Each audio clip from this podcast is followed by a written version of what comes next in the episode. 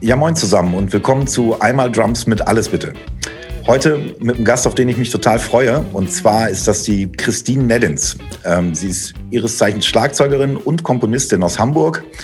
Und in letzter Zeit mir, aber wahrscheinlich den meisten von euch auch, ähm, durch aktive Social-Media-Arbeit äh, aufgefallen. Schlagzeug studiert hat sie in Deutschland, den Niederlanden und den USA, unter anderem bei Peter Erskine und Jeff Hamilton, was ich total spannend finde. Da werden wir sicherlich nachher noch drüber sprechen. Und sie hat schon mit Künstlern gearbeitet wie Nils Landgren, Helge Schneider, der NDR Big Band und das nicht nur in Deutschland, sondern auf Festivals in der ganzen Welt. Derzeit ist sie beschäftigt mit ihrem Soloalbum und auch mit eben schon angesprochenen Social-Media-Aktivitäten. Persönlich kennengelernt haben wir uns leider bisher nur einmal ganz kurz in Osnabrück, sind wir uns einmal über den Weg gelaufen. Da sind wir seit längerer Zeit eigentlich Kollegen, aber man läuft sich dann doch nicht so häufig über den Weg und in der letzten Zeit leider ohnehin nicht. Und ähm, deswegen bin ich umso glücklicher, dass das jetzt, äh, dass wir jetzt die Chance haben, das online nachzuholen sozusagen. Und freue mich jetzt ähm, auf einen netten Talk mit Christine Neddins. Hi, cool, dass du da bist. Hi Bo, vielen, vielen Dank für die nette Einladung. Ich freue mich total drauf, mit dir zu quatschen. Super. Ähm, ich habe so ein bisschen was jetzt gerade über dich erzählt. Das ist natürlich das, was, äh, ich, was man an Infos so auf den ersten Blick findet. Ähm, Möchtest du das vielleicht ein klein bisschen ergänzen? Also sind da jetzt noch Sachen, die ich zum Beispiel nicht erwähnt habe, was man jetzt, damit man erstmal einen groben Eindruck von dir hat, ähm, was man wissen könnte, so ein kleiner Werdegang sozusagen. Na klar. Sag gerne noch ein bisschen was dazu. Also du hast das ja schon so äh, grob umrissen. Das sind eigentlich auch so die Sachen, die mich, glaube ich, in, in erster Linie so musikalisch auch ausgemacht haben und geprägt haben. Ähm, ich kann noch ein paar Sachen dazu ergänzen. Also ich komme, ich bin in der Lüneburger Heide groß geworden, auch in einer musikalischen Familie. Hatte einen älteren Bruder, Arion heißt der, und der war so ein totaler Jazz-Rock- Fan und der hat schon ganz früh ähm, so Platten von Jaco Pastorius und Peter Erskine und so gehört, Schofield ganz viel und Mike Stern. Und von dem habe ich eigentlich meine äh, ja, früheste musikalische Prägung, so aus, ähm, ja, kommt so aus sein, seiner, seinem Geschmack heraus. Und der hat mich auf diese ganzen Sachen gebracht. Und ähm, durch ihn kam ich eigentlich letztendlich auch auf die Idee, zu schauen, ob zum Beispiel so ein Peter Erskine irgendwo unterrichtet. Also uns geht es ja ganz oft so, dass wir diese Leute nur von YouTube oder so kennen. Ne? Und ähm, darüber konnte, konnte ich den Bogen ganz gut schlagen. Und ähm, ja, im Prinzip, ich habe in Hannover angefangen zu studieren. Da war ein ganz toller Lehrer, zu dem ich unbedingt wollte, Heinz Lichus. Das ist hier ein Trommler aus Hamburg, der zu der Zeit immer schon ganz viel in der Big Band und so gespielt hat. Also quasi die Inhalte ähm, inne hatte, die, ja, die ich irgendwie gerne mochte und die mich schlagzeugerisch interessiert haben. Dieses Genre vielfältige Groove spielen, aber auch ähm, sehr vom Jazz geprägt sein, virtuos spielen, interaktiv spielen, improvisatorische äh, Dinge durchaus irgendwie auch äh, vollbringen können. Genau, und bei ihm habe ich angefangen zu studieren, ähm, war dann kurz zum Erasmus-Jahr in Holland. Da habe ich bei Ralph Peterson Jr. studiert. Das ist so eine Big Band Jazz Granate aus den Staaten. Das war der letzte Drummer bei Art Blakeys ähm, Jazz. Genau. Ähm, tierischer Typ, der ist bei meine. Äh, und ab und zu sehen wir uns mal auf wenn die NAM dann stattfinden, eigentlich immer auf der NAM wieder. Ist immer total nett. Genau, bei dem hatte ich noch so ein Jahr Unterricht. Und dann bin ich in die, in die Staaten gegangen. Und bei Peter Erskine, das war dann eigentlich so das ja, vielleicht das Identitätsstiftendste, was bei mir irgendwie so stattgefunden hat. Wenn man in Los Angeles wohnt, dann merkt man dann eben doch, warum so viele Musiken und Alben und Platten dort entstanden sind. Das ist eben ein ganz besonderes Lebensgefühl, was da in den Straßen herrscht. Ne? Genau, und das würde ich vielleicht vorab noch zu dem, was du gesagt hast, ergänzt haben. Okay, dann bohre ich aber doch noch mal ein kleines bisschen nach, weil du im Prinzip angefangen hast, ja, ich bin dann nach Hannover gegangen zum Studieren. Aber also, wann hast du angefangen, quasi Schlagzeug zu spielen oder wann kam dieses, ja, also man fängt irgendwann mit einem Instrument an, aber so dieser Gedanke, ich will das ein bisschen ernsthafter betreiben oder war das für dich immer schon, seitdem du spielst, dann irgendwie klar, da mache ich jetzt irgendwas draus? Also mein Vater, der war Architekt und ich hätte mir durchaus auch vorstellen können, irgendwas anderes zu machen. Ich habe schon eher ein sehr breit gefächertes Interesse und mir schwebte schon auch längere Zeit schon Architektur oder auch sowas wie Auslandsjournalismus oder irgendwie so vor. Aber ich hatte schon immer so vom rein äh, Vibe her äh, irgendwie Lust auf was Großes, was Aufregendes. Das ist eher so ein Kindheitsding, würde ich behaupten. Und das ist irgendwie nie so richtig verschwunden. Und ähm, ich wollte irgendwie was Krasses machen. So. Und äh, ja, so war, mehr war es erstmal gar nicht. Es war so eine reine Kindheitsidee, würde ich sagen. Und ähm, Schlagzeug fasziniert natürlich Kids, das wissen wir irgendwie alle. So ist was ganz Menschliches irgendwie. Und ähm, zu der Zeit als ich mich da anfänglich für interessiert habe und mein Bruder mich immer mehr so äh, ja, mir Sachen gezeigt hat. Wir haben auch viel zusammen gejammt zu Hause, wir haben auf dem Land gewohnt und äh, er spielt ziemlich gut nach wie vor auch Gitarre und Bass und wir haben oft zusammen einfach gejammt. Ähm, da kamen gerade die Hansons mit ihrem Song Mbab irgendwie. Mbab. Ja, und ich fand, ich finde den Wahnsinn. heutzutage noch so. Ist noch einer der erfolgreichsten Songs überhaupt, ne? Ja, ja. Ja, ist er auch. Also Wahnsinn. Es ist ein geiler Song, einfach. Überhaupt auch eine geile, geile Band irgendwie. Also die, die, die Songs klingen alle so wie so, oh ja, wir setzen uns hier zu dritt hin und jam so ein bisschen in der Garage, aber die haben irgendwie, machen irgendwie alle total Laune zu hören und sind, wirken so authentisch und ehrlich irgendwie.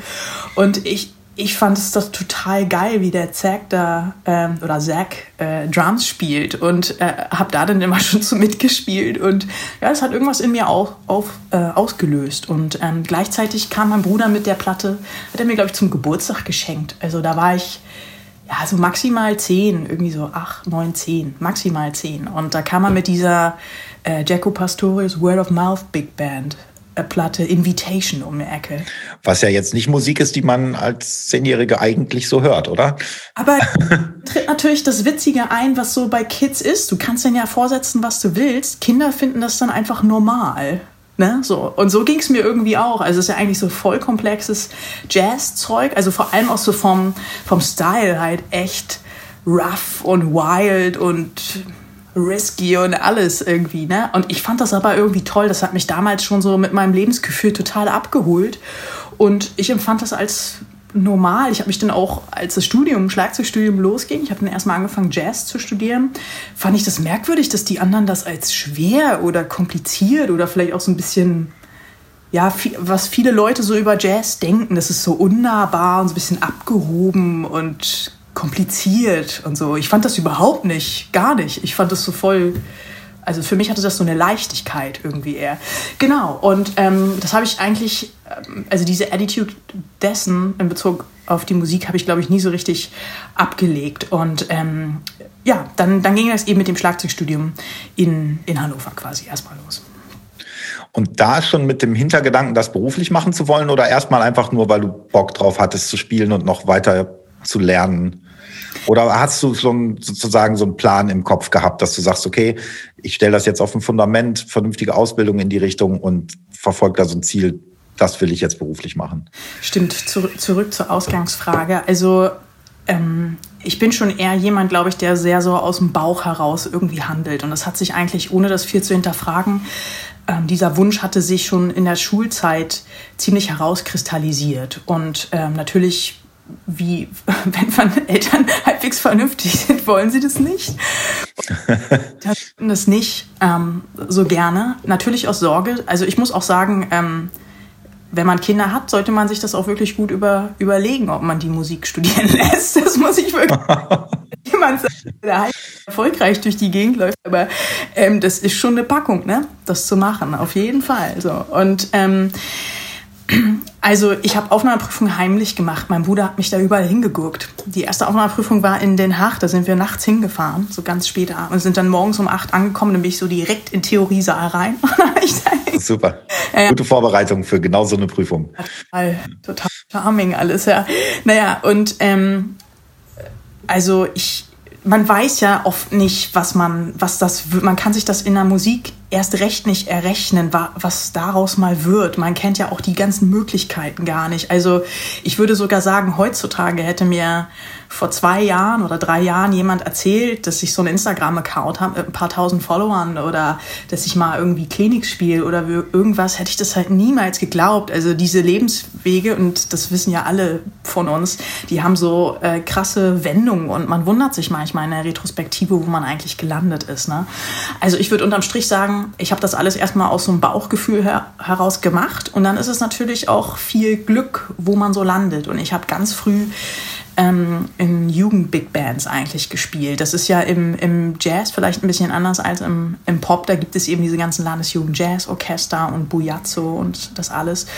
Und ähm, ich habe ganz viel in diesen Gefilden gespielt und einer, der mich da total geprägt und supported hat, das war eigentlich äh, Jigs Wickham. Das ist ein Ami-Posaunist, der ist auch gut mit Peter Erskine letztendlich befreundet. Und der hat mir dann irgendwann nach ein paar Jahren, da habe ich aber bestimmt schon vier Jahre im Landesjugend Jazzorchester Brandenburg, auch in Hamburg gespielt und das war echt eine krasse Zeit. Da hast du dann natürlich so vier, fünf Arbeitsphasen im Jahr und das war auch noch zu einer Zeit, wo wir echt viel getourt sind. Also wir waren in Asien, in Skandinavien, in, in Südafrika und ähm, dadurch sind natürlich auch immer, also jetzt heutzutage echt viele Kontakte entstanden äh, von Leuten oder zu Leuten, die mich dann später auch zu irgendwelchen Festivals nochmal eingeladen haben. Also war schon eine total prägende Zeit. Und natürlich wächst man dann auch mit so gewissen Parametern irgendwie auf. Also im Sinne von, im Jazz gibt es einfach ganz klare Codewörter für Erfolg. Und ähm, für mich war es einfach absolut äh, maßgebend, Radio-Big Band zu spielen. So, das war das höchste Ziel, was ich hatte. Und ich dachte, das, das könnte ich vielleicht, wenn ich Glück habe, irgendwie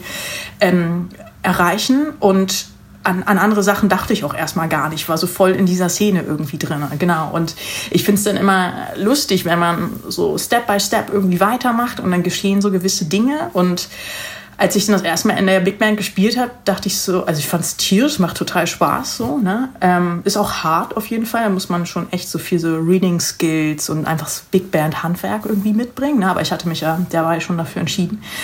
Und ähm, dann dachte ich aber so, oh krass, ich dachte, das passiert mir halt so mit 50 oder so. Jetzt ist das schon passiert. Oh gut, jetzt mach, guck ich mal, was so der nächste Step irgendwie ist. Und dann ändert sich auch alles so schnell. Ne? Also ähm, ja, mittlerweile bin ich, glaube ich, so ein bisschen schon kalkulierender in den Dingen, die ich irgendwie erreichen will oder machen will. Aber das war zu Studienzeiten, geschweige denn vor den Studienzeiten nicht so. Ich wollte einfach erstmal Musik studieren und das auf jeden Fall professionell machen. Ich bin jemand, der ganz, ganz ungern Sachen halt macht. Das mag ich gar nicht. So. Und ich habe immer von großen Sachen geträumt und alles andere war mein Bauchgefühl, was mich irgendwo hingeleitet hat. Ja. Okay. Ja, total spannend. Also du hast ganz viele Fragen, die ich hier noch so quasi auf meinem Zettel hätte, indirekt alles schon so mit einfließen lassen. Also kann man im Prinzip sagen, du hast halt drauf losgemacht, aber jetzt nicht im Sinne von blauäugig, gezielt, strukturiert, ernsthaft. Aber es haben sich halt, wie das halt häufig so ist, Sachen einfach dann auch so ergeben. Ne? Und bei dir finde ich jetzt gerade besonders spannend eben diese Geschichte mit, weil du das eben erwähnt hast, auch mit dem Social Media und so. Das war vor zwei, drei Jahren im Prinzip ja noch gar nicht so ein Thema eigentlich. Ne? Und du warst ja trotzdem vorher schon gut vernetzt. Und heutzutage ist es ja oft so, dass so dieses Gefühl entsteht, ja, man muss da irgendwie präsent sein und man muss das machen, um die Connections, was früher quasi dieses, ich gehe auf jede Session, lass mich überall blicken war, ist jetzt so ein bisschen, man muss sich irgendwie präsentieren oder so eine Art Visitenkarte im Netz haben und so. Und ich habe so das Gefühl bei dir, dass das machst du jetzt quasi zusätzlich noch. Also du forcierst das ja, ne? Also ähm, äh, aber hast trotzdem die Erfahrung vorher schon, also du bist ja trotzdem total etabliert gewesen, schon vorher. Ja, das ist ja für viele so, entsteht ja oftmals schnell ein anderer Eindruck. Ah, den und den kennt man jetzt nur über Social Media, aber auch da kommt ja, ist ja nicht von nichts kommt nichts. Ne? Also das äh, Total. ist ja eine spannende, spannende Entwicklung, gerade im Moment, weil das ja super schnell geht, wie sich das so ja. gerade die Kombination aus Real Life und Social Media entwickelt hat. Ja, also du sprichst da natürlich eine, eine super interessante Sache an, die mich auch selber einfach wahnsinnig überrascht hat. Also ich kann mit meinem Background sagen, ich hätte mich, glaube ich, bis letztes Jahr ähm, oder sagen wir mal bis Lockdown wirklich als jemand beschrieben, der sich Live-Musiker einfach nennen würde. Ich war einfach so viel, so viel unterwegs und immer mindestens vier, fünf Mal im Ausland und auch wirklich große Touren. Also ich habe ähm, so eine Art Steady-Gig fast, in, könnte man so sagen, in Jordanien habe ich ganz oft im Nahen Osten gespielt, und in Deutschland sowieso auch viel und so. Also es war wirklich, manchmal kam ich einfach hier nach Hause und bin wirklich mit nachts irgendwie mit Winterjacke auf dem Bett eingeschlafen. So. Also es war einfach so voll und so viel. Und ich fand das schon toll, aber es gab auch ohne Corona, ohne irgendwelche Gedanken in die Richtung, schon so ein paar Aspekte, die mir missfallen haben. Und ich habe eigentlich schon gesehen, dass dieses typische konzertante Business, das hat sich einfach auch durchs äh, digitale Zeitalter, aber auch dadurch, dass der Markt so wahnsinnig übersättigt ist, ähm, sehr, sehr verändert. Und ich habe ja schon, wenn ich mit Nils gespielt habe ähm, oder äh, der Wolfgang Hafner hat mich auch total supported. Und wenn, wenn ich manchmal so deren Gespräche irgendwie gelauscht habe, dann, dann kam mir das schon manchmal so vor, als wenn die äh, echt so aus so einer ganz, ganz anderen Zeit noch kommen. So, und ich habe manche Sachen, dachte ich so, überhaupt nicht erlebt und werde sie auch nicht mehr erleben. Also wir haben jetzt einfach nicht mehr 1992 und der Markt hat sich unglaublich verändert und ich habe ich hab ja auch selber eine Band und, und schreibe ja auch selbst und habe natürlich auch das Booking selbst gemacht und ich sage mal ein Beispiel, also wenn ich irgendwie 400 Mails in der Woche, persönliche Mails schreibe mit wirklich persönlicher Anrede und so weiter und so fort, ähm, was ja auch auf einer vorherigen Recherche beruht, wen ich anschreibe für eventuelle Gigs ne, in Clubs und dann irgendwie so acht bis zehn Rückmeldungen kriege und davon sagen, ähm, dann hält sich das einfach nicht die Waage. Und ich, also viele meiner Kollegen, die betreiben das ja durchaus nach wie vor, wenn jetzt nicht Corona wäre. Die sagen dann, ja, man muss da dranbleiben und man muss einfach hart damit sein und unnachgiebig. Aber ich muss irgendwie ganz klar sagen, ich glaube, ich möchte es nicht. Dann übe ich lieber sieben gegen fünf, acht Stunden. Mach davon Instagram-Video, weil dadurch habe ich einen ganz anderen Mehrwert. Aber das sage ich jetzt natürlich als jemand, der das auch erlebt hat. Ne? Also ich war schon auch ähm, überrascht davon, wie gut das noch funktioniert mit Instagram, obwohl Instagram ja auch so ein bisschen schon hinterm Zenit ist, ne, seines Selbst. Und ähm, also mir hat eigentlich aus dem Live-Betrieb kommend ähm, sowieso vom Interesse her so ein bisschen dieses Recording-Ding so ein bisschen gefehlt, weil Recording gibt es einfach im Live-Betrieb nicht mehr ganz so viel, im Jazz sowieso nicht mehr so. Und ich dachte, ich habe total Bock so auf Studioarbeit, so dieses wirklich kleinteilige puzzeln und wirklich akribisch an Sachen rangehen und da echt rumnörden und genau sein um, und am Ende so ein schönes, dokumentiertes Produkt haben. Da stand ich irgendwie total drauf und das ging im Live-Betrieb so ein bisschen unter. Und ich dachte, okay, äh, Konzerte organisieren, ähm, das ist eh alles so ein bisschen am Ende. Ich glaube, wir müssen uns eh alle was ganz Neues ausdenken. So.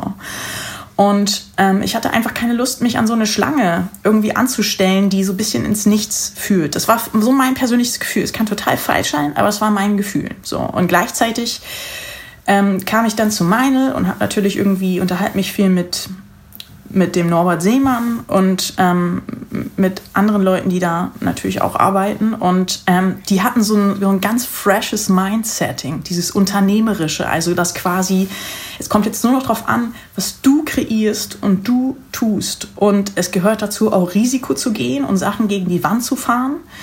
Ähm, und das, empfand ich als so frisch und so, äh, ja, so innovativ und bejahend und integrativ, das hat mir total gefallen. Das hat in mir total was getriggert irgendwie. Und dann habe ich mit diesem ganzen Recording-Kram eigentlich angefangen und gut, bei Social Media kommt dann noch Video dazu. Ähm, ich bin einfach auch, glaube ich, schon so ein bisschen ja, Ästhetik-Freak irgendwie. Ich mag irgendwie echt gerne Architektur und, und Farben und Geometrie und Achsen und, weißt du, den ganzen Kram, Fotos und so. Und ich habe das schon irgendwie echt echt Spaß dran, auch wenn, wenn man so lange an einer Sache rumpuzzelt äh, und am Ende eben so ein schönes kleines, ist ja nur ein Snapshot von dem Tag, aber so ein kleines schönes Produkt hat. Und das kam eben bei dieser Social Media Arbeit alles zusammen. Und ähm, natürlich ist es unfassbar viel Arbeit. Also ähm, ich meine, wissen wir alle, ne? So, aber es ist, ich finde dann trotzdem noch mal schlimmer, als sich das Worte als Worte das ausdrücken können. Also wie viel Tetrabyte Fail-Videos ich irgendwo hab. Ähm, und ich sag mal, da kann ja immer alles passieren. Ne? Also es erleben ja auch alle, aber ich glaube, es ist auch mal gut darüber zu sprechen. Also klar, oft verzockt man sich irgendwie beim Recorden oder irgendwas stimmt nicht. Und wenn's, wenn das alles Taco ist, dann stimmt das mit dem Licht nicht. Oder man hat halt irgendwie eine komische Falte im Pullover und sieht aus, als wenn man äh, eine, eine wahnsinnige Wampe hat. Oder äh, wenn dann das alles stimmt, dann fängt die Metalband nebenan an. Weißt du, also irgendwas ist halt immer, es ist echt der Wahnsinn. Wenn das nicht ist, dann ist der Akku leer. Ja. Oder musst du erstmal eine Stunde den Akku laden. Ja. ja, Karte voll oder der, genau. Genau. Minute richtig brennt, dann ist der Akku noch leer. Ja, es ist ja. der Wahnsinn. Ähm, es ist schon ein ganz schönes Psychospiel, was sich da in so Räumen, glaube ich, manchmal, wenn man mit sich allein ist. Ja. Oder? Also geht. Ab, absolut. Und das ist das, was natürlich hinter in dem einminütigen Instagram-Video nicht zu sehen ist. Nee, überhaupt nicht. Überhaupt nicht. Also das ist schon echt der Wahnsinn. Ähm, ich habe schon auch gemerkt, man, dass man es echt so ein bisschen übertreiben kann. Also jetzt gerade so bei den, äh, man, also wenn man so einen Hauch äh, eines Perfektionswahns irgendwie hat, was auch erstmal gut ist, weil es bringt einen einfach dazu, äh, Videos auch immer besser werden zu lassen. Ähm, dann kann man es aber auch so ein bisschen übertreiben. Und ich hatte jetzt echt so bei den letzten ja, zwei, drei Videos, die ich irgendwie gemacht habe, ähm, ich meine, es ist einfach auch ein langer, dunkler Winter jetzt und mit dieser Corona-Lage, also die Stimmung war schon mal besser da draußen und man kann einfach die, diese Atmosphäre schlecht entziehen, wenn man in so einer Großstadt irgendwie wohnt. Ne? So. Und ähm, naja, dann ist man so in seinem, in seinem kleinen Studioraum und, und macht das da so. Und ich glaube, wenn man dann echt auch viele Takes macht, noch perfekter und noch perfekter, man kriegt dann manchmal, man, man hat keinen Anhaltspunkt mehr. Da ist ja niemand, der sagt, das reicht jetzt, das war gut, jetzt lass mal fünf gerade sein. Ne? Und äh, man hört da echt die Flöhe husten. Und irgendwann waren dann auch manchmal so Momente, wo ich dachte, ich habe jetzt einfach gar keine Meinung mehr zu gar nichts. Ich muss jetzt einfach mal nach Hause fahren und schlafen. So. ja, auch normal, ne? Nee, aber generell, also um auf die ähm, quasi die Frage zurückzukommen, für mich war dieses Recording-Ding eigentlich das, was, wofür ich mich sowieso interessiert hatte. Und ob ich da jetzt eine Kamera drauf halte oder nicht, war mir eigentlich erstmal egal. Ähm, ich wollte es gerne machen, um auch noch eine andere Klarheit in meinem Spiel zu haben. Ne? Mikrofone lügen nicht, da wird man einfach schnell besser von. Und ähm, dass das jetzt so ein bisschen mit meinem ästhetisch, Ästhetikverständnis gematcht hat, ähm, Videos cutten, mit Farben sich so ein bisschen auskennen, Farbkorrektur, Color Grading, so. Äh, das hat mir, das hat einfach alles gut gematcht und deswegen, ähm, also ich bin irgendwie echt ein großer, großer Fan so von Instagram und was einem das da für Shortcuts bereitet. Und also kann man da auch wieder zusammenfassen, dich hat's interessiert, du hast gesagt, ich mach's das und dann mache ich es auch richtig. Also ne, ist ja schon so ein Mindset oder so, so ein Arbeitsapproach, der sich da so rauskristallisiert hat bei dir. Erst in dem Live-Bereich, dann in dem Social-Media-Bereich.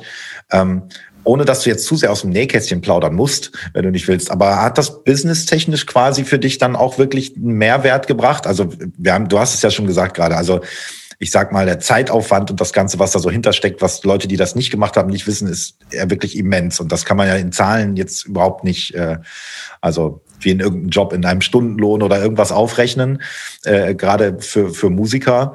Aber man macht das ja schon auch mit dem Hintergedanken, dass mir das businesstechnisch in irgendeiner Form was bringt, sei es Connections oder irgendwas. Kannst du sagen, dass das für dich so weit aufgeht, dass das für dich cool ist oder hast du das sogar so verfolgt oder ähm, ja, ich weiß total, äh, was. Und ich meine jetzt nicht irgendwie äh, rein Geld über Klickzahlen generieren oder sowas, also ne, über Werbeanzeigen oder so. Da stellen sich einige ja auch vor, glaube ich, dass das, dass man damit schnell viel Geld verdient. Ähm, ich ich, ich meine mehr so das, was, was so drumherum passiert, wenn man das macht. Ja, super interessante Frage. Also ich muss, wenn ich, wenn ich jetzt so eine Frage stelle, kriege immer wieder feststellen, dass ich, glaube ich, Dinge nie aus so reinem Kalkül irgendwie mache. Nie, ich bin so ein Mensch einfach nicht. Ich kann so, es ist einfach nicht meine Lebensart oder so. Das war zu Beginn des Studiums nicht so, das war innerhalb des Studiums nicht so. Ähm, das ist in meinem kompletten Alltag nie so. Ich mache immer was, das, was mein Bauchgefühl mir irgendwie gerade sagt, was gut und richtig ist. Und versuche natürlich auch immer rückblickend so ein bisschen ah, jetzt muss man wieder ein bisschen mehr Ordnung in die Sache kriegen und so. Klar, ähm, schon so ein bisschen das immer so auszubalancieren, aber ich bin, gehe nie so mit so krassem Kalkül an irgendwas ran. Wenn es jetzt natürlich geht, eine Platte zu promoten oder ein Drum Education Lehrwerk, äh, wo ich jetzt selber dran sitze, dann ist nochmal eine andere Sache. Natürlich denke ich da nicht, oh, kannst du heute, kannst du morgen machen. So bin ich überhaupt nicht. Ich bin schon immer unfassbar viel am Arbeiten, klar. Aber mh, jetzt gerade was das Social Media äh, betrifft, ähm, ich glaube, in diesem Business, aber generell, also wenn man wirklich sich immer so für die großen Sachen irgendwie interessiert, wirklich Träume und Wünsche hat und so, dann ist das ähm, manchmal ganz schwer, immer mit so einem, ähm, also mit so einem krassen Kalkül ranzugehen, weil einfach so viele Sachen nicht klappen. Ne? Also ähm, ich, ich, ich gehe mal eher über den Inhalt. Ich versuche immer mich, ich, also ich interessiere mich wirklich für die für die Sachen. Ich will, dass ein Video gut aussieht oder ich will, dass der Groove so und so klingt oder ich will, dass das Phil da und da sitzt oder so. Und ähm, ja, ich versuche immer über den Inhalt zu gehen, anstatt über das reine Kalkül, was habe ich davon. Aber natürlich, und jetzt um die Frage tatsächlich zu beantworten, ähm, ich habe schon gemerkt, dass es ähm, so ab, ab 10, also man probiert so ein bisschen rum und ab und zu fährt man Sachen so ein bisschen gegen die Wand. Also ich meine, das reine Risiko ist ja eigentlich, was zu wagen, also im Sinne von Inhalte zu posten, von denen man nicht weiß, ob sie ankommen. Ne? So, das ist ja für uns alle immer so das Ding. Ähm, es kann auch sein, dass es den Leuten missfällt. So. Und das ist eigentlich das, das Risiko, äh, was man auch so ein bisschen aushalten muss, weil das ja schon so ein bisschen was mit einem macht, ne? auch mit dem Selbstwertgefühl. Ich wollte gerade sagen, es ist mehr ein Ego-Ding aber eigentlich, als an, sonst kann ja eigentlich nichts schiefgehen, sozusagen. Genau, aber es ja. ist schon unsere, heutzutage unsere Visitenkarte, die wir da auch so zeigen. Und ähm, natürlich fühlt sich das besser an, wenn es gemocht wird. So, ne? Und es ist so ein bisschen ein Tapern im Dunkeln und irgendwann findet man so ein bisschen was. Man riecht so ein bisschen die Lunte, was gefallen könnte. Und dann verstärkt man es einfach. Und irgendwann hat man so ein bisschen den Bogen raus. Also so kann ich das zumindest von, von mir sagen. Also ich bin immer noch wirklich jeden Tag dabei zu schauen, was kann ich jetzt machen und wie muss ich was verändern und so. Ne? Klar, so. nichts ist beständiger als der Wandel in so einem, äh, in, in diesem unternehmerischen Sinne. Ne?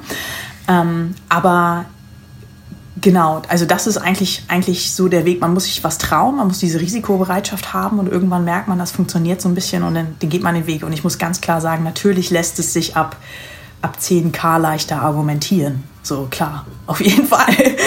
Mhm. ähm, ich bin total überrascht davon, was einem das für Shortcuts aufzeigt. Also ich habe wirklich, ich kriege unzählige von Nachrichten jeden Tag. Natürlich ganz viel Unterrichtsanfragen, Recording-Anfragen, ganz viel. Ähm, aber vor allem auch äh, ja, so Interviewanfragen für irgendwelche äh, Magazine im Ausland. Ganz viel so aus Brasilien, USA. Podcasts. Wenn mal was aus Deutsch. nee, und da kommt wirklich unglaublich viel. Unglaublich. Und ich finde es ja, also Google hin oder her, aber ich finde es ja total irre, dass man mit einem Video und erst recht, wenn Meinl das dann noch post, repostet oder generell postet, ich meine, man hat eine irre Reichweite. Also so viel Reichweite hat man ja in zehn Jahren Konzerttätigkeit nicht. So, ne? Also natürlich auch was anderes, kann man nicht direkt vergleichen, aber ein bisschen schon. So, und ähm, das hat mir, hat mich einfach von Tag eins an fasziniert. Und es war bis Lockdown immer so, dass ich dafür einfach keine Zeit hatte. So, ich war einfach unterwegs und hatte schon einen gewissen Anspruch an die Dinge, dass sie auch gut werden. Ne? Und seit Lockdown habe ich Zeit und ja, ich ich mache es tatsächlich so, jetzt natürlich so hauptsächlich und habe da total Gefallen dran gefunden. Ähm, aber ich nehme es auch locker. Also ich weiß ja auch, wie, wie das Business draußen ist und was da zählt und so. Und ähm, ich finde auch, dass ein paar Sachen überschätzt werden bei Instagram, ganz klar. Ein paar Sachen unterschätzt werden. Ähm, und ja, ich versuche es äh, ernsthaft und, und locker zu sehen gleichzeitig. Das ist es eigentlich. Aber ganz klar, ja, das, also mir hat das totale Shortcuts verschafft, businesstechnisch. Auf jeden Fall. Und ich denke ja auch, dass die, die Firmen mögen das ja auch, wenn man präsent ist. Also die merken das ja schon auch, dass man da ähm, einen ordentlichen Zuwachs hat. Und die stehen da natürlich auch drauf, klar. Also würde ich jetzt mal so sagen. okay. Ja, das ist ein spannendes Thema, was sich sicherlich wie sich das eben alles entwickelt. Mal gucken, wann die nächste neue, das neue Instagram kommt oder was auch immer dann so kommen wird. Und dann wird man reagieren können, müssen, sollen, wie auch immer. Ja. So, das ist vielleicht so ein Ding, äh, wo ich mich natürlich selber auch so ein bisschen äh, ärgere, weil ähm, ich sehe das schon ra auch radikal so, ähm, dass ich mit meinem Stuff jetzt äh, sechs, sieben Jahre zu spät bin, locker. Ne? Und man muss eben sagen, naja, wenn so eine Plattform umsonst ist, dann ist man selbst das Produkt das geht für mein Empfinden auch klar. Ähm, sonst muss ich halt meine eigene Plattform machen. Ne? Also äh, genauso wie bei Facebook können sich Leute darüber aufregen, aber dann müssen sie halt ihre eigenen Plattformen irgendwie machen. Also so ist nun mal das unternehmerische Business. Ne? Da muss man irgendwie Ortsfreund bleiben. Ähm, aber ich hätte damit anfangen sollen, als ich in LA studiert habe, so äh, 13, 2013, 14. Da hatte hatten das schon ein paar Leute in LA. Ich habe immer so ein bisschen das Gefühl, dass wir so zwei Jahre im Delay sind, ganz oft. Und ähm, da hätte ich damit irgendwie starten sollen. Und ich meine, heutzutage ist es schon echt einfach krass schwer, eine Reichweite zu generieren. Also ich weiß nicht, wie es dir geht, aber ich finde auch sogar in den letzten zwei, drei Monaten sind die Reichweiten nochmal unglaublich zurückgegangen. So. Oder? Ist, ja, ist halt absolut so. Ich meine, es kommen natürlich durch Lockdown katalysiert. Ähm, einfach auch super viele, die dann sagen, okay, dann muss ich meine Chance da jetzt auch nutzen. Was ich auch völlig okay finde. Aber natürlich ist das Angebot dadurch noch mal viel größer geworden. Und ich sag mal, für den Nutzer ist es ja auch immer wichtiger geworden, wenn man dem Ganzen auch was abgewinnen will, sozusagen filtern zu können, ne? bei dieser Vielzahl an Angeboten, also auch seine Zeit nicht zu verschwenden. Also es, es ist ja eine super, es kann eine super Quelle sein, dieses ganze, sagen wir mal, YouTube, Instagram, Angebot, was es gibt. Man kann ja auch von Überangebot sprechen. Ähm, aber wenn man es filtern kann, kann es einem total viel bringen. Ne? Also das ist das Ding. Also da wird man, wird man sehen müssen. Aber klar, wenn man als Schaffender da unterwegs ist, sozusagen, merkt man eindeutig, dass, dass natürlich der Kuchen nicht größer wird. Ähm, aber alle, die davon mit essen wollen, sozusagen, was völlig legitim ist. Also es soll jetzt überhaupt nicht äh, ah, negativ klingen, was völlig legitim ist, weil es ist ja für alle da. Ähm, und jeder muss halt zusehen, wie er es, wie er es nutzt oder wie er es für sich benutzen möchte, sozusagen. Aber klar, die Reichweite wird ja, mega. Ähm, man darf das natürlich nicht falsch irgendwie einschätzen. Also das Problem fängt ja immer dann an, wenn man denkt, seine Inhalte sind schlecht oder wenn man keinen Indikator mehr dafür hat, ob die Inhalte jetzt gut sind oder nicht. Weil es liegt ja eigentlich in erster Linie daran, dass es nicht mehr so gesehen wird.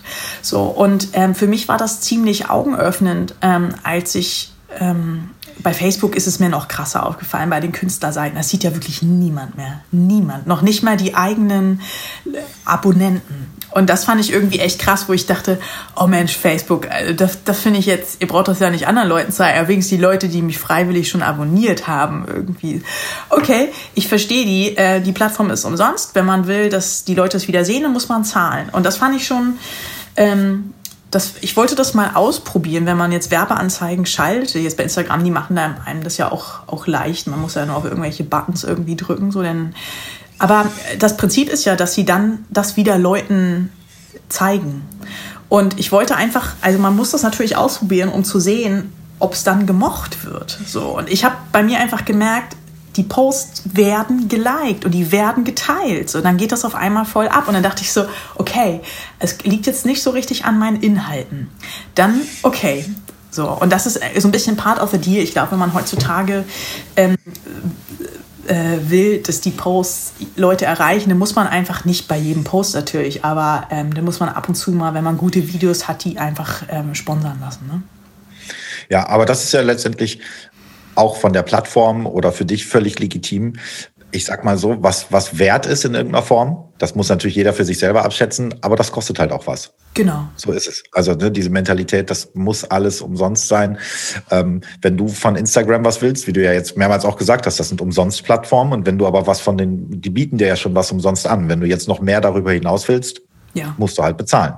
Und solange das dann was ist, wo du sagst, das ist es mir wert, ist das auch völlig okay. Also, und das ist ja nichts anderes, wenn du dir ein Auto kaufst oder sonst irgendwas musst du wissen, was ist mir das Auto XY wert ähm, und dafür musst du dann halt bezahlen. Und so ist es halt. Ja, sehe ich auch. Ja. ja. Mhm. ja. Okay, ähm, nochmal so ein bisschen zum, interessiert mich jetzt nochmal so drumming-technisch ein bisschen genörde. Ähm, so ein paar äh, kürzere, kürzere Sachen sozusagen. Was bist du für ein Übetyp? sozusagen? Also bist du da total strukturiert? Bist du der Streber oder bist du eher so, ja, ich mal, wenn ich Bock habe, spiele ich halt mal drauf los oder hast du einen Übeplan? Hat sich das im Laufe der Jahre geändert?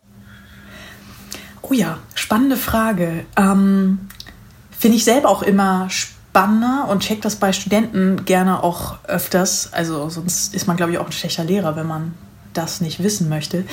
Ähm, ich bin immer wieder erstaunt, wie sich im Laufe der Jahre verändert. Ähm, und dann kommt es natürlich auch darauf an, wie man geprägt wurde. Also ich habe, glaube ich, so ein bisschen zu unsystematisch angefangen zu üben.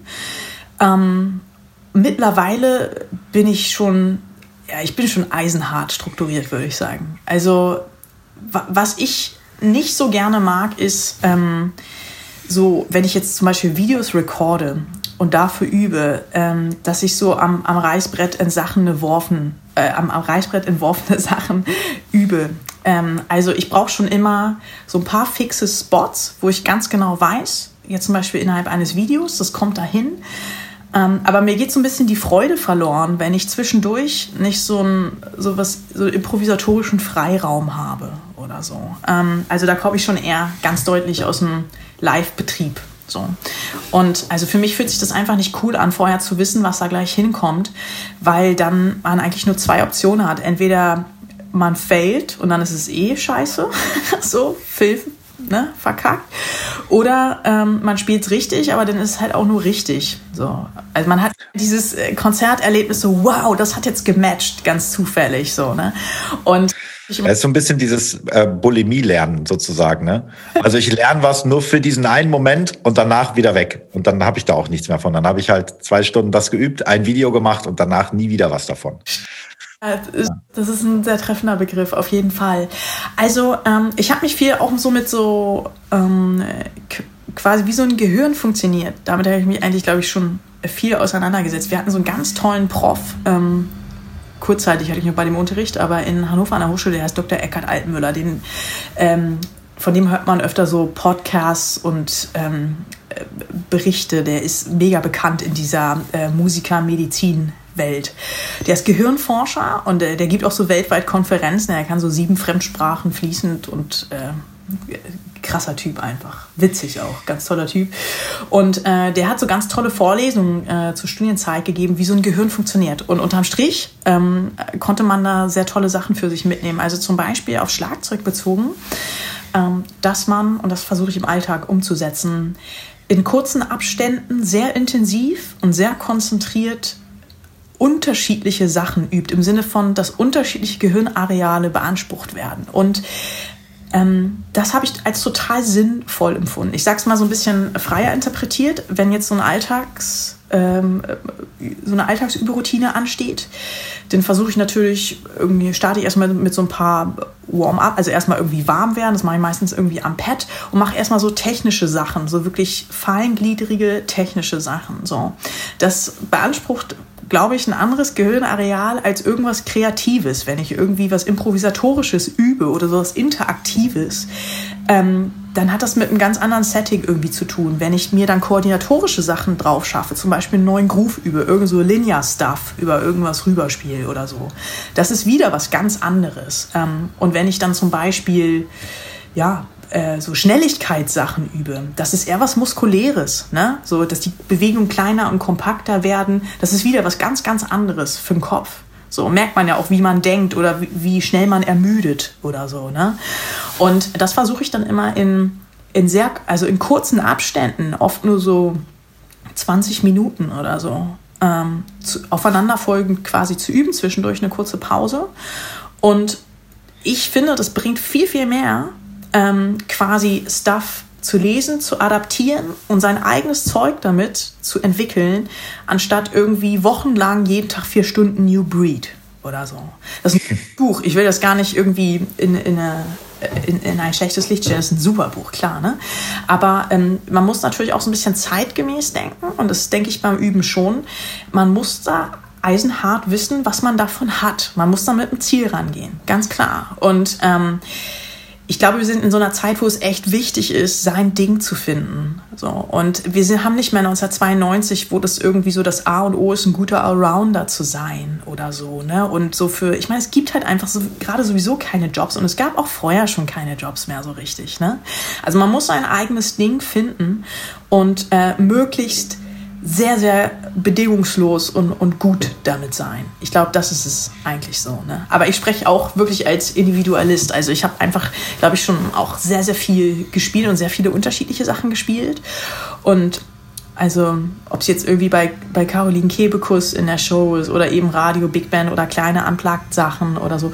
Und ich muss wirklich sagen, ähm, ich bin jetzt überhaupt nicht mehr drauf aus, irgendwie so Jobs zu spielen. Ich habe schon echt total, also auch gerne, immer gerne, klar. Aber in erster Linie echt Bock, mein Stuff zu machen. Das ist, glaube ich, dann nochmal was anderes, wofür man sich dann entscheidet oder so, als wenn man jetzt noch mitten im Studium ist. Ne? Genau. Okay. Ja, spannend. Also der strukturierte Übetyp, auf jeden Fall, kann man sagen. Ja, also ich, ich also, ehrlich gesagt auch naja, es gibt schon so ein bisschen verspieltere Leute, die immer so drauf losjammen, glaube ich. Ne? Das gibt es irgendwie schon. Und den, die dadurch so spielerisch irgendwie üben, das ist auch total cool, wenn man das irgendwie kann. Ich glaube auch manchmal, man muss auch einfach locker lassen, man muss manchmal einfach spielen, so. Also sonst wird man ja. Es kann aber ja auch ein gezielter Teil des Übeplans sein, ne? Kann man sich ja auch vornehmen. Also es ist dann ja auch wieder ein Segment, was man mit reinnehmen kann. Absolut, ja. absolut. Also ich glaube, und das merke ich beim Unterrichten äh, an der Hochschule halt ganz oft, ähm, ich versuche mal die Studenten irgendwie zu verstehen, wie die denken.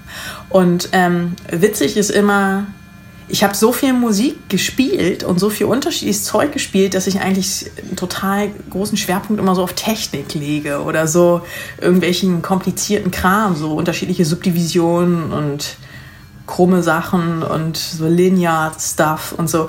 Und äh, meine, meine Studis sagen dann oft, können wir mal was Musikalisches machen? Und dann, dann fragen, das ist so witzig, weil ich bin eigentlich, glaube ich, echt eher auf jeden Fall musikalisch anstatt so technisch denkend. Ne? Und im Unterricht dreht sich das dann so ein bisschen um, weil ich da einfach Bock drauf habe. So. Und äh, dann kommen da manchmal Fragen, wo ich dann so denke, ähm, coole Frage, aber ist doch klar, das macht man halt so und so. Und dann so, oh, das macht man so. Ich so, ja, na klar, was willst du da sonst machen? Aber es ist halt einfach so diese Live-Tätigkeit, ne? Also, ähm, das hat sich für mich musikalisch immer alles sehr, sehr schnell einfach äh, entschlossen, wie das ist, wenn man viel live spielt. Und das ist natürlich so ein bisschen das Dilemma für Leute, die jetzt, jetzt gerade Anfang 20 sind und das noch alles gar nicht erlebt haben, ne? Wie das so ist. So, und manchmal brauchen wir einfach gar nicht viel schnacken, einfach eine Runde live spielen und dann hat sich das auch erledigt. Ne? Was immer schwieriger wird. Aber gut, das wäre jetzt ein, äh, ein Riesenfass, das lassen wir vielleicht mal geschlossen an dieser Stelle. ähm, okay, mal was. Hm, kannst du mal zwei Erlebnisse beschreiben?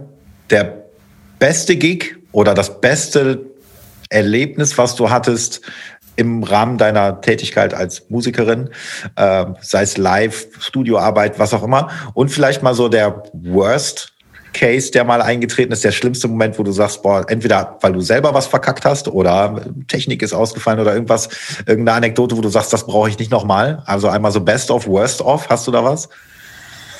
Ja, ist cool, dass du das fragst, weil irgendwie geht dir wahrscheinlich und allen anderen auch so, dass Live Business und der ganze Betrieb, das ist jetzt schon so lange her, ne? Also, Gefühlt eine Ewigkeit, ja.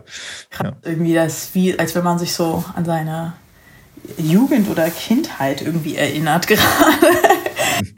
ähm, es ist schon so die Summe ne, von Erfahrungen, aber ich würde so sagen, also was, was wirklich toll war, ist, als es losging mit, mit der eigenen Musik große Sachen zu spielen. Also ich glaube, so ein echt tolles Erlebnis war, als wir ganz spontan ähm, fürs Elb Jazz Festival ge gefragt wurden. Ich hatte hier in Hamburg zu der Zeit so eine Filmmusik Big Band. Es war so ein Large Ensemble von 14 Leuten und wir haben so ähm, total tierisches 70s Jazz Rock Stuff irgendwie gespielt. Es war echt total coole Musik, viel so Ennio Morricone und Lalo Schifrin und so. Es ging einfach total ab. Mega geile Jazz, rockige Musik.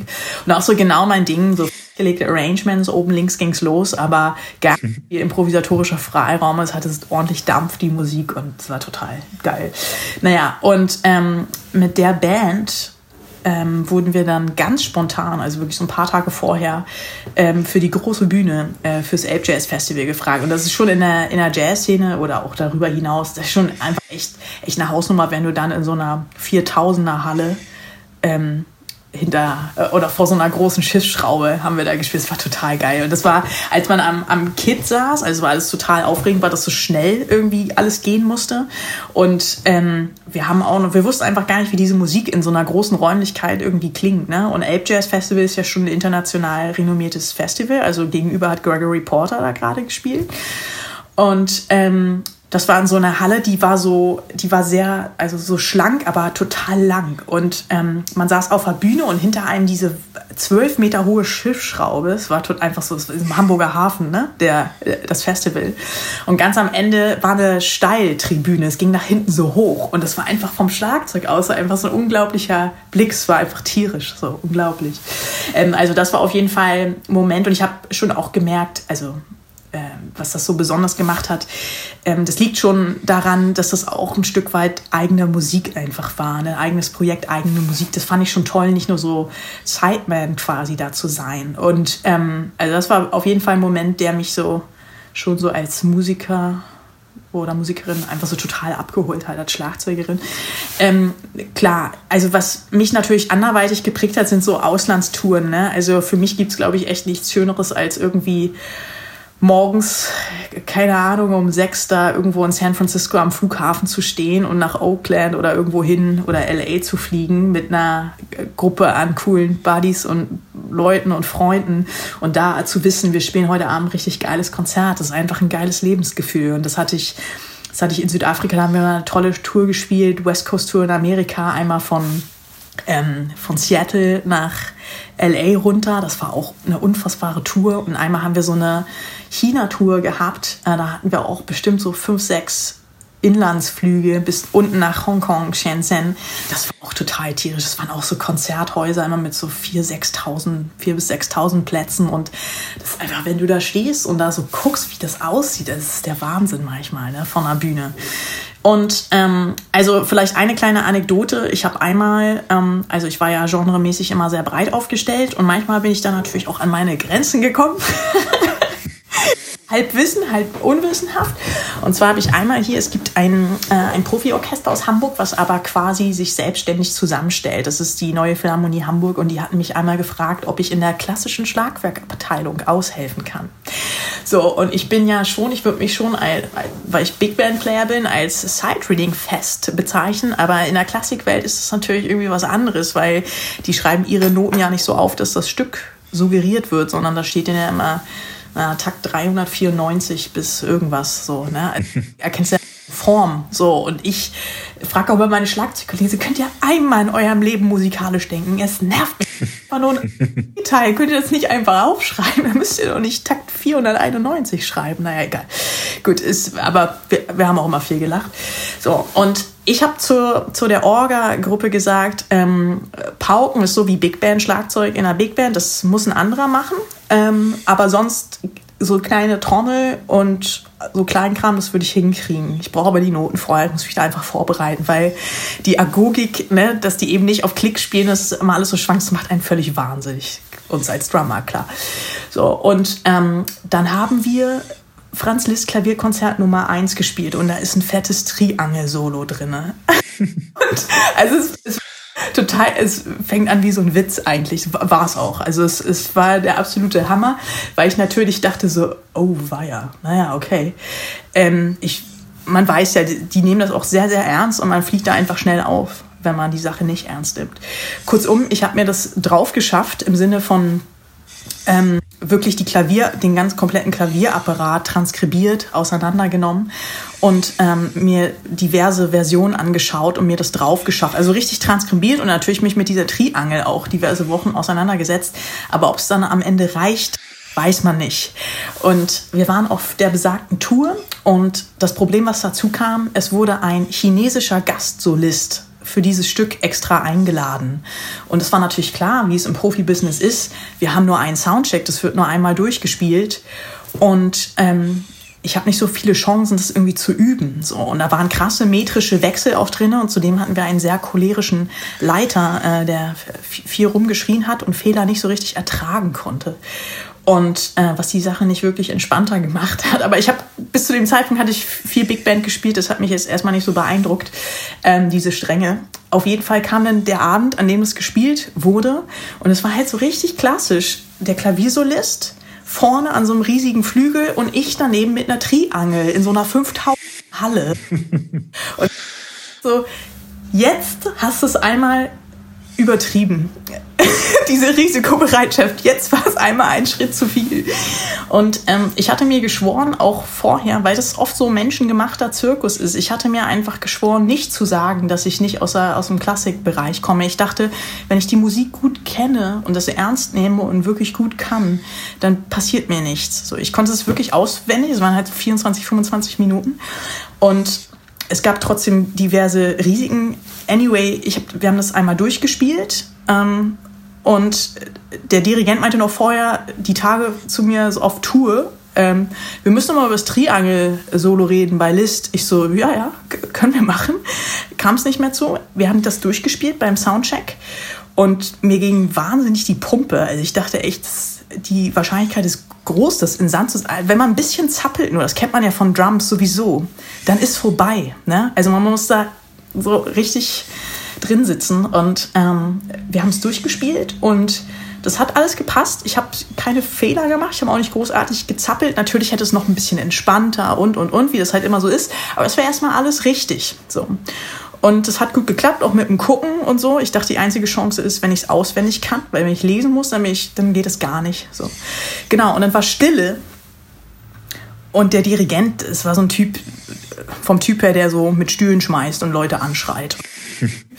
und ähm, der hat die Leute im Orchester auch immer nur mit Nachnamen. Oder noch nicht mal mit Nachnamen, sondern mit Instrumentennamen angesprochen. Klarinette lauter und sowas, ne? Genau. Und, und dann äh, äh, meinte er, Triangel ausgezeichnet. so, und dann sind alle aufgestanden und haben geklatscht. Und dann kamen echt viele Leute hinterher zu mir an und meinten so, boah, es war voll krass und so. Und das ist doch voll die schwere Stelle für Schlagwerk und so. Und ich so, ja, ja, klar.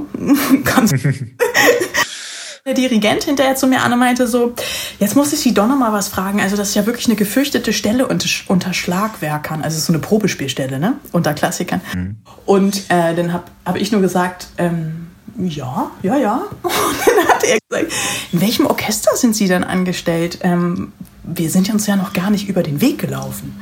Und äh, habe ich ihm okay, jetzt sage ich es einfach mal. Und dann habe ich ihm das natürlich erzählt, dass das alles gar nicht stimmt und dass ich was ganz anderes mache und so. Ähm, und äh, daraufhin war der dann auf einmal total nett und so ganz zugänglich, was er vorher überhaupt nicht war. Und ähm, ich finde, auf so eine Charaktere stoßt man schon öfter. Es ist dann eher so die Ernsthaftigkeit zu Dingen, die einen vereint. Und das mag ich schon auch. Also wenn ich irgendwie auch so bei Studis merke, die sind sehr ernsthaft damit oder mit Kollegen, so, das, das gefällt mir irgendwie einfach. Und dann, man teilt dann ab dem Punkt irgendwie was. Ne? Und das macht irgendwie, finde ich, auch unsere Community sehr aus. Okay, also kann man sagen, worst off schon im Sinne von, dass es in der Vorbereitung für dich oder weil du nicht wusstest, was auf dich zukommt, sozusagen so ein bisschen schwierig war weil du das machen wolltest, aber nicht wusstest, ob es auf. Aber letztendlich ist es ja gut ausgegangen, die ganze Geschichte für dich. Ne? Das sind zwei Beispiele für, für so super Spots und super Erlebnisse. Ähm, ich würde allgemein zusammenfassen, Sachen, die mir, also heutzutage vor allem die ich wirklich nicht mehr machen möchte, sind eigentlich, wo ich zu sehr die irgendwas machen muss, was andere wollen rein geschmacklich. Ich mag das einfach. Mhm. Ich will angerufen werden, weil ich genau so bin, wie ich bin und weil ich das mache, wie ich es mache. Ich glaube, ich habe einfach schon viel gesehen und viel kennengelernt und so. Und ich muss auch wirklich sagen, also jetzt so eine Fernsehshow spielen bei, bei Caroline, das hat zum Beispiel total Laune gemacht, weil das alles ein mega Team ist, vom Kameramann bis zur Regie und so. Das sind alles mega eloquente, coole, lässige Leute. Und das ist okay, wenn, wenn man da gesagt kriegt, pass auf, da gibt es ein Audio-Cue hier und dann musst du in die Kamera gucken und so. Das geht alles voll klar. Sowas meinte ich nicht. Das ist einfach das Business dort. Aber ich meinte jetzt so, ich glaube, was ich, ich möchte einfach nicht mehr Sideman sein bei irgendeinem Singer-Songwriter oder bei irgend, auch nicht beim Pop-Act. Ich möchte es, glaube ich, einfach, einfach nicht. So, ähm, ich, ich glaube, ich bin auch nicht der Typ. Ich bin schon echt eher Individualist und mag das lieber, mir was Eigenes auszudenken oder so. Genau, und ich, ich wusste es vorher nicht, aber ich glaube, ich bin in dieser Drumway schon ganz gut aufgehoben, wenn es so nerdig wird. das wusste ich ehrlich gesagt nicht. Ich hätte das nicht gedacht irgendwie, aber es hat sich jetzt ein bisschen so ergeben. okay, cool. Gut, dann kommen wir jetzt mal zu ein, zwei Überraschungskategorien, ja. sage ich mal. Ich spiele mal was ein. Warte mal kurz.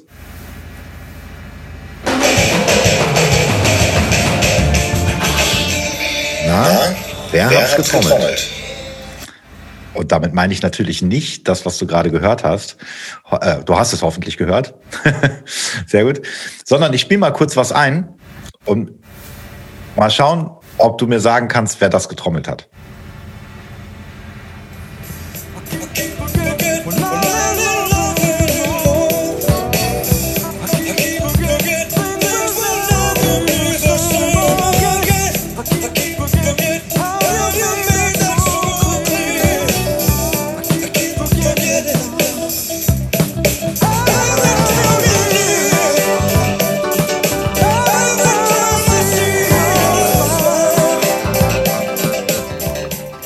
Geil auf jeden Fall.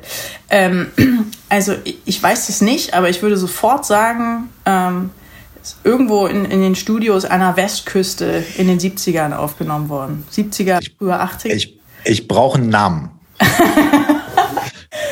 Es könnten diverse sein, ne? Also. Einen Namen.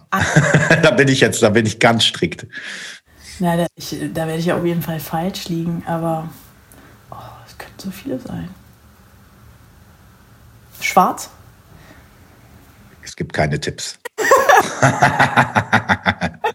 da müssen wir fair bleiben, das gebe ich nie. Naja, also ich würde jetzt Endugo Chancellor sagen, der könnte es zum Beispiel sein, finde ich. Aber ist er wahrscheinlich nicht. Und? Jeff Porcaro. Ah, Jeff Porcaro. Okay, alles klar. Ja. ja, war, ja. Witzigerweise, als ich das nachgeguckt habe, auch äh, Studioband auch, also Steve Lukather. Mhm. Also ja. waren ein paar aus dem Dunstkreis dabei. Aber geiler Song, ne? Auf jeden Fall. Und ich habe es ja gesagt, LA, späte 70er, frühe 80er. Damit lagst du richtig, aber ich brauche diesen einen Namen. Da müssen wir, das ist ja, wir sind ja nicht zum Spaß hier. Dann habe ich noch direkt, schieße ich direkt die nächste Kategorie hinterher. Okay. Kleinen Moment. Was, Was wäre, wäre, wenn? wenn? Was wäre, wenn du in die Vergangenheit reisen könntest? In welches Jahrzehnt würdest du dich zurückversetzen? Soll ich den Ort auch sagen? Wenn du möchtest, wenn das damit zu tun hat. Ja, das ist eine klare Geschichte. Das Kalifornien der 60er Jahre. 60er? Ja, klar. Auf jeden Fall. Es gibt gar keine andere Option. Okay. ja, wenn das so einfach ist. Mit der Frage habe ich den einen oder anderen schon gekriegt. Dachte, oh, keine Ahnung, aber das ist ja bei dir, ja. Sehr gut. Okay, dann, wenn das so einfach war, dann mal gucken, wie es damit aussieht. Was wäre, wenn du nur noch einen einzigen Song für den Rest deines Lebens hören könntest. Es gäbe keine andere Musik mehr, nur noch diesen einen Song. Welchen würdest du dir aufbewahren dafür? Mhm. Ja, ich würde, glaube ich, so einen Song wie Menuano von Pat Metheny mir nochmal anhören. Für den, äh, den darfst du hören, so oft du willst, aber nur noch diesen einen. Aber der wär's dann. Ja, ähm, genau, ich glaube, ich, also irgendwas, was so epochal so aufgeht und so groß, groß ist im Denken irgendwie und ja, was so ein Panorama aufmacht. Irgendwie so ein Song. Also könnte auch irgendein Dave Matthews Song sein oder so, aber sowas in die Richtung würde ich nehmen, ja. okay. Cool. Eine letzte Kategorie musst du noch durch. Gerne, ja. Klar, Moment. Fünf Quickies mit Bo. Fünf kurze Fragen mit der Bitte um fünf kurze Antworten. Okay. Was ist für dich das eine Schlagzeugbuch? Syncopation. Deiner Meinung Syncopation. Ja. Das Standardlehrwerk. Sollte jeder kennen können. Okay. Was ist für dich persönlich die eine Trommel, deine absolute Favorite Trommel, Snare oder whatever? Äh, 20er äh, Tama Star Kick, 20 x 16. Walnut. Äh, Maple. Maple, ja. die Maple. Ja. Okay. Und was ist für dich das eine Tool, sei es eine App oder ein Equipment, äh, Equipment Gimmick oder irgendwas, ohne dass du das Haus nicht verlassen würdest? Gibt es ein, eine App, ein Tool, ein Equipment-Teil, wo du sagst? Ja, Metronom ist schon wichtig, ne?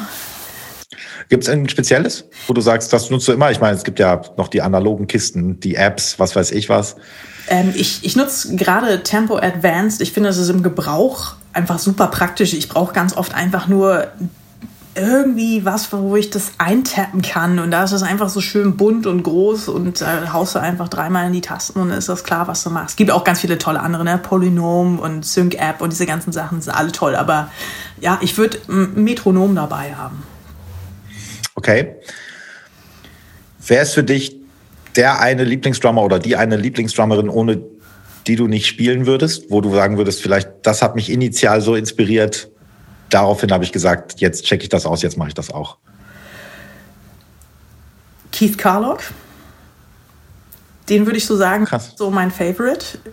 Ähm, da waren jetzt natürlich viele andere von denen ich, bei denen ich selber studiert habe. Die gehören natürlich alle mit rein. Ne? Also ich habe ganz viel von Peter, von, von Jeff natürlich, aber ich habe auch ganz viel von Wolfgang geklaut, das muss ich wirklich sagen. So, ne? Und gelernt. Geklaut. Ja. ja, ja cool. Okay.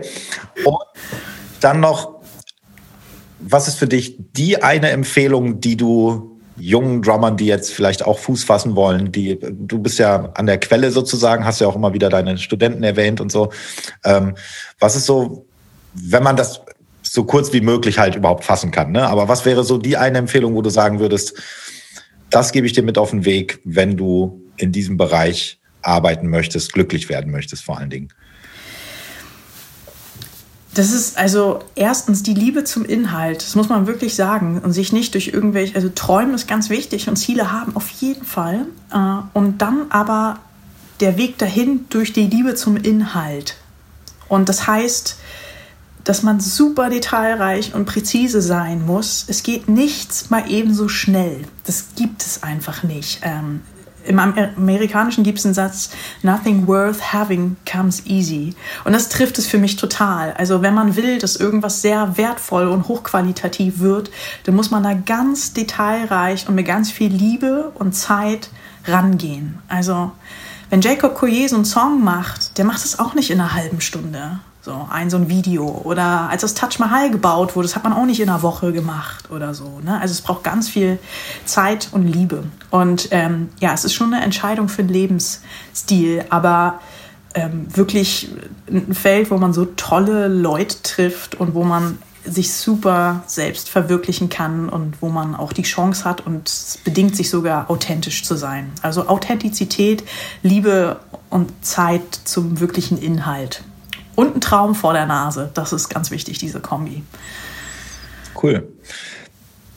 Das wäre eigentlich schon ein schöner Abschluss. Also, das, äh, aber ich würde dir natürlich jetzt noch mal die Gelegenheit geben, oder wenn du möchtest, irgendwie ähm, ein bisschen Werbung in eigener Sache zu machen. Gibt es noch irgendwas, wo du sagst, das und das hast du in der Pipeline, da würdest du schon mal darauf aufmerksam machen wollen? Also du darfst jetzt gerne mal ein bisschen die eigene Werbetrommel rühren, sozusagen. Ja, danke dir. Also es gibt natürlich diverse Sachen, wo ich selber gerade so dran sitze. Ich meine, die Corona-Zeit hat uns viele, äh, viele von uns wahrscheinlich also auf so einen ganz anderen Dampfer gebracht. Und ähm, ich glaube, ich habe das auch erst seit dem Lockdown eigentlich, dass ich so Drum Education Inhalte wirklich so systematisch, ähm, es kam eigentlich durch die Hochschulen auch, ähm, ja, irgendwie so darbiete oder zu, irgendwie erstmal entwerfe. Und ähm, mir macht das irgendwie total Laune, weil ich das, glaube ich, schon immer so ein bisschen Intus irgendwie hatte. Und ähm, ich bin selber gerade dabei, ein, ein, Drum Education Book zu schreiben äh, und darüber hinaus noch so ein, so ein etwas loseres ähm, Exercise Buch, wo es so um Side Reading Material geht. Also eigentlich mehr so, dass man so musikalisches Material ähm, ganz spielerisch irgendwie lernt. Und ähm, also das sind so zwei Projekte, an denen ich gerade sitze und äh, mein Album, das wird jetzt auch gerade gemixt und gemastert. Also da wird auf jeden Fall sehr viel kommen in, in 2021. Also ich will mich auf jeden Fall mehr so auf Drum Education äh, Inhalte ähm, äh, fokussieren, weil mir das einfach total, glaube ich, irgendwie gut liegt und, und total Laune macht. Genau. Und da, äh, da ist was in der Pipeline, auf jeden Fall. Also ich glaube, okay. ich bin bei Social Media einfach viel aktiv. Ich das dann auch, ähm, äh, wenn es soweit ist, dann werde ich das da auf jeden Fall publik machen. Okay. Cool. Also von meiner Seite aus war es das ich fand's super spannend. Ich hatte eigentlich noch ein paar andere Themen, aber das hat sich alles äh, so cool ergeben, äh, finde ich, dass das, äh, dass ich dich sozusagen jetzt auch noch mal besser kennenlernen konnte. Ich hatte es ja im Intro gesagt, dass äh, wir uns selber eigentlich, obwohl wir Kollegen sind, quasi vor Ort, aber ja nie getroffen haben. Und Nur einmal im Flur eigentlich, ne? Ja, ja, auch so zwischen zwei Unterrichtseinheiten quasi. Genau. Ja, ja. Aber ja, fand's total cool. Ähm, und kann nur noch mal sagen, vielen Dank, dass du dir die Zeit genommen hast. Und wir bleiben mal guter Dinge, dass man dann persönliches, besseres Kennenlernen dann im nächsten Jahr irgendwann mal stattfinden lassen kann. Mega gerne. Vielen, vielen Dank für die Einladung, Bo. Es war total nett, mit dir zu schnacken mal. Wenigstens so auf digitalen Wege in Persona. Ja. Ja, ja, also kennenlernen 2020 sozusagen, könnte man sagen. ja. Okay. Alles klar. Gut, dann vielen Dank. Danke dir, Bo. Bis denn. Yo, ich hoffe, diese Folge von Einmal Drums mit Alles bitte hat euch gefallen. Wenn dem so ist, dann sagt's gerne weiter. Wenn dem nicht so ist, dann sagt's auch gerne weiter. Warum sollte es euren Feinden besser gehen als euch? Vielen Dank an die Firma Rohema an dieser Stelle, die mich bei der Umsetzung für diesen Podcast unterstützen. Am meisten helft ihr mir aber, wenn ihr bei dem Podcast-Anbieter eures Vertrauens ein Like oder sogar eine kleine Rezension und oder ein Feedback hinterlasst. Und wenn ihr immer informiert werden wollt, wann es die nächste Folge gibt, dann solltet ihr diesen Podcast ohnehin abonnieren. Ich würde mich auf jeden Fall freuen, wenn ihr beim nächsten Mal wieder reinhört und sagt bis dahin immer fleißig auf die Pauke hauen. Euer Bo.